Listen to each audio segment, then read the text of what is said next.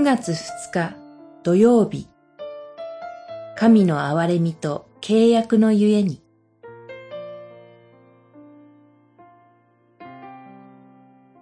イザヤ書18章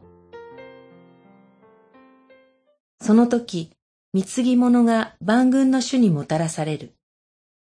万軍の主の名が置かれた場所、シオンの山へもたらされる。十八章七節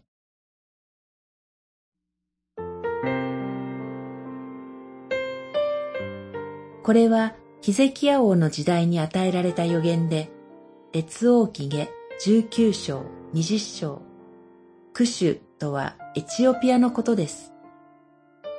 アッシリアの軍隊が自国に向かって南下していると聞いたクシュの王は、近隣諸国と同盟を組むために死者を送りました。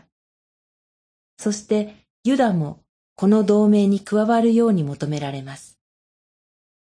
イザヤは死者にメッセージを託して送り返しました。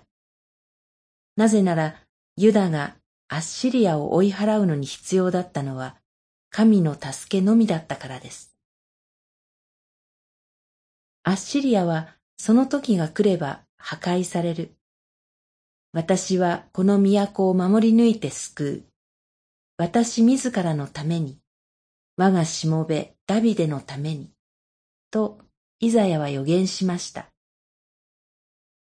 神に対する不信仰と傲慢の罪は近隣諸国のみならず、神の民も同じでした。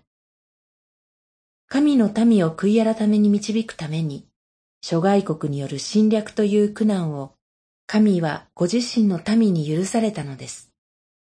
けれども、時が来ると、神はご自身の民を救い出し、その時、貢ぎ物が万軍の主にもたらされます。